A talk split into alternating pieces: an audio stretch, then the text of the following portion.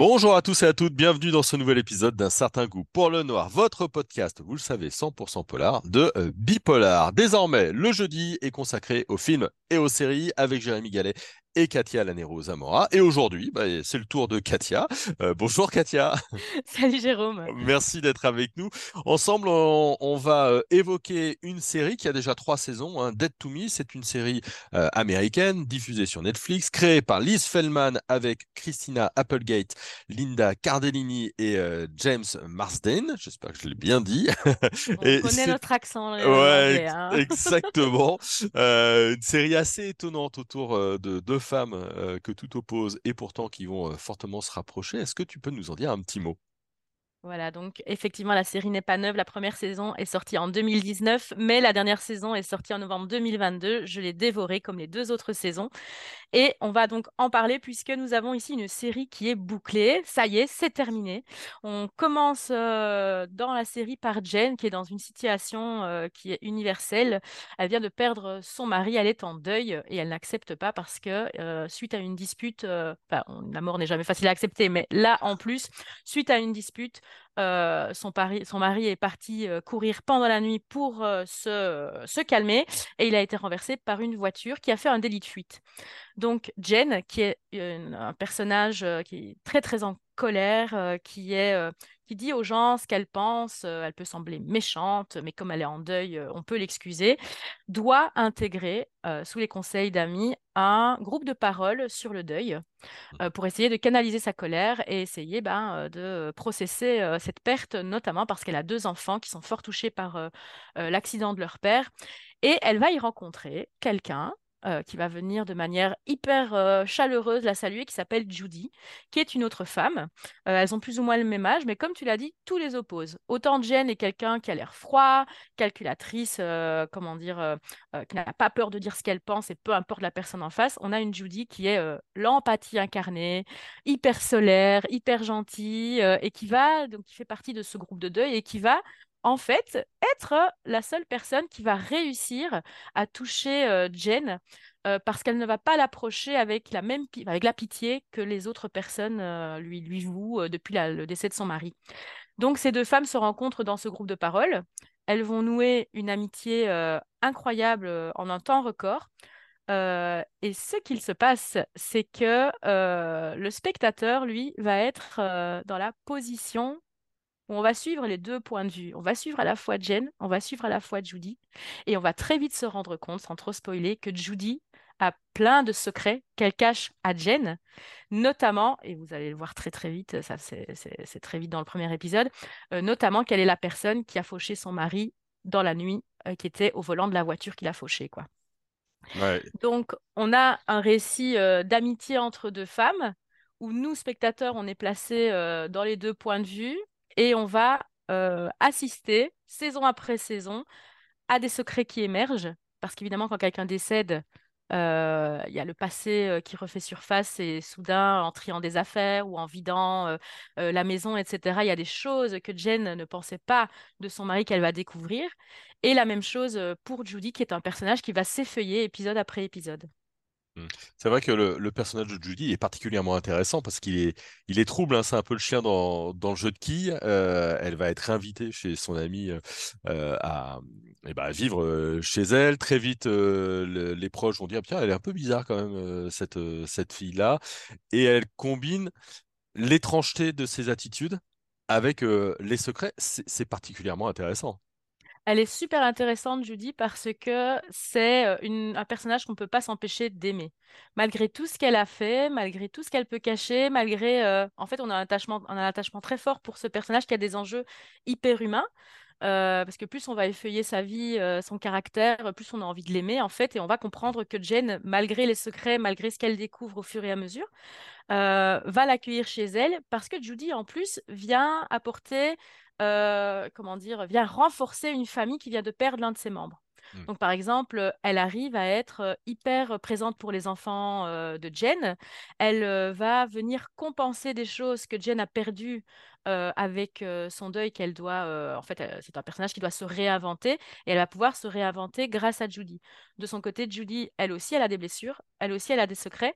Et le côté direct et un peu punchy de Jen va venir la compléter. Donc, c'est vraiment deux personnages qui finissent par presque n'en faire qu'un. Euh, là, on parle de la première saison, mais la deuxième saison, il y a d'autres secrets et d'autres engrenages qui se mettent en place pour finir sur une troisième saison on est vraiment sur euh, une histoire euh, où on comprend bien que c'est avant tout la sororité qui est mise en avant face aux épreuves. Ouais. Les, les deux actrices, alors c'est pas tout à fait des, des inconnus, hein, puisque Christina Applegate qui joue Jen, on l'a vu dans alors Bad Mom, je suis pas sûr qu'il faille euh, le s'en souvenir, mais aussi euh, Alvin et, et les, et les Chipmunks. Et Euh, c'était la sœur de Rachel Green dans Friends, Et ouais, exactement. Donc.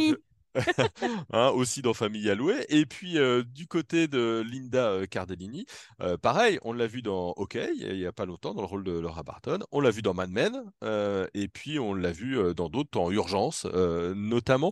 Leur duo marche bien à l'écran parce que du coup c'est une relation forte, c'est une relation qui va un peu du tac au tac. Ça fonctionne bien en termes d'acteurs et d'actrices.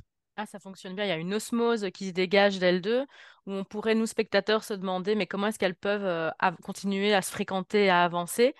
Mais euh, comme je dis, ils ont créé les personnages. euh, ils ont, ils ont choisi aussi des actrices avec Christina Applegate qui a un côté un peu froid comme ça, blonde aux yeux bleus, un peu sharp, le, le visage. euh, en plus, c'est une, une, euh, euh, elle est agente immobilier, donc euh, elle est très euh, droite au but, l'argent, etc. Elle est très, euh, comment dire, militaire avec ses enfants. euh, elle, euh, elle ne leur cache, euh, comment dire, elle leur dit la vérité. Bon, pas toute la vérité, elle va leur cacher plein de choses, mais je veux dire, dans leur, dans leur euh, éducation, elle ne leur fait pas de concessions tout en étant une maman aimante.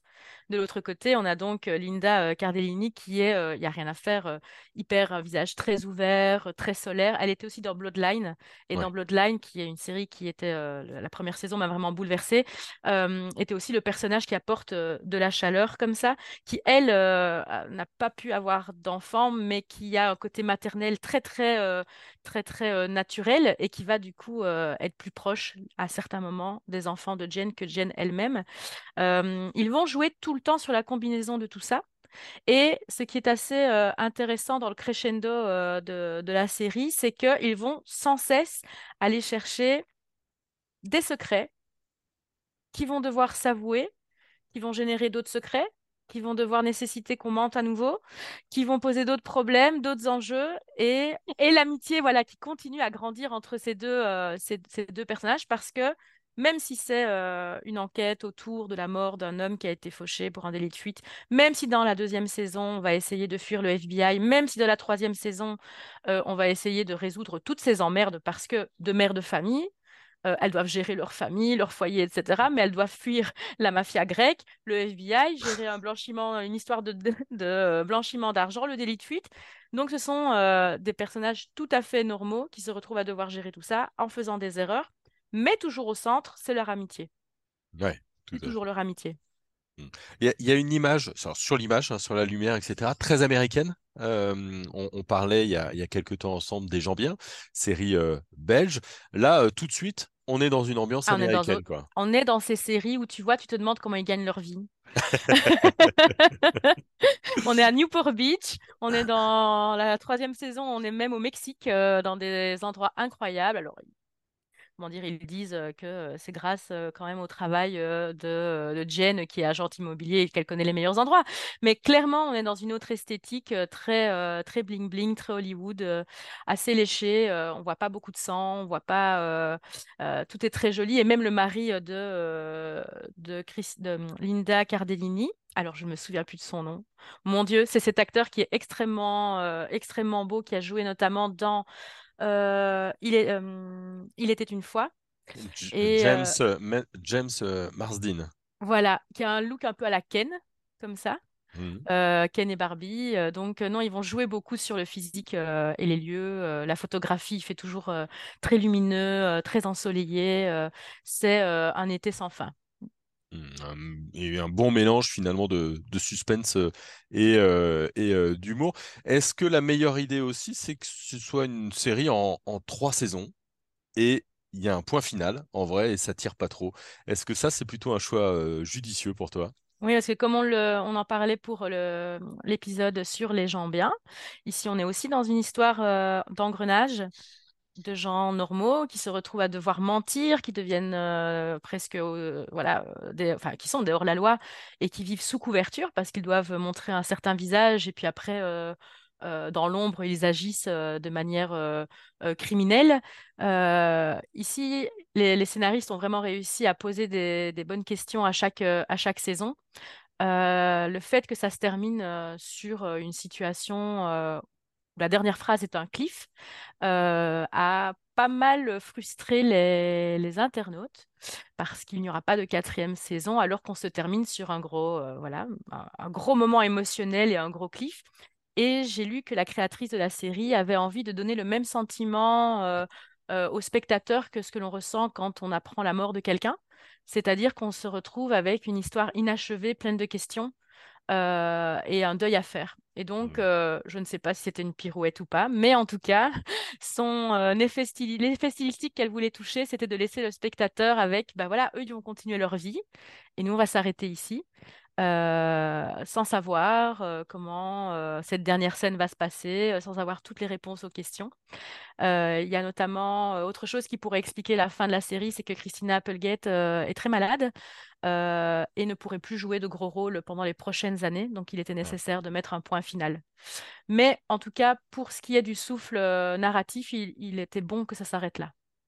Ouais, c'est toujours une bonne idée quand même, hein, euh, plutôt que de tirer et de, et de, euh, et de trop tirer.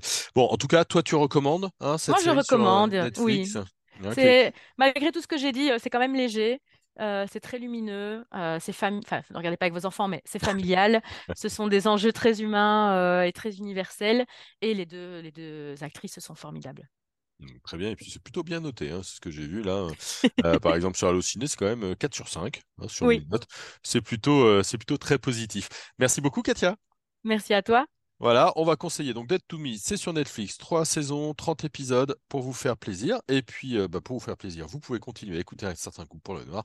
On a des dizaines et des dizaines d'émissions en stock à écouter et à réécouter. Et puis, euh, abonnez-vous, vous aurez la petite notification à chaque fois qu'on a une nouvelle émission. Merci à tout le monde et bonne journée.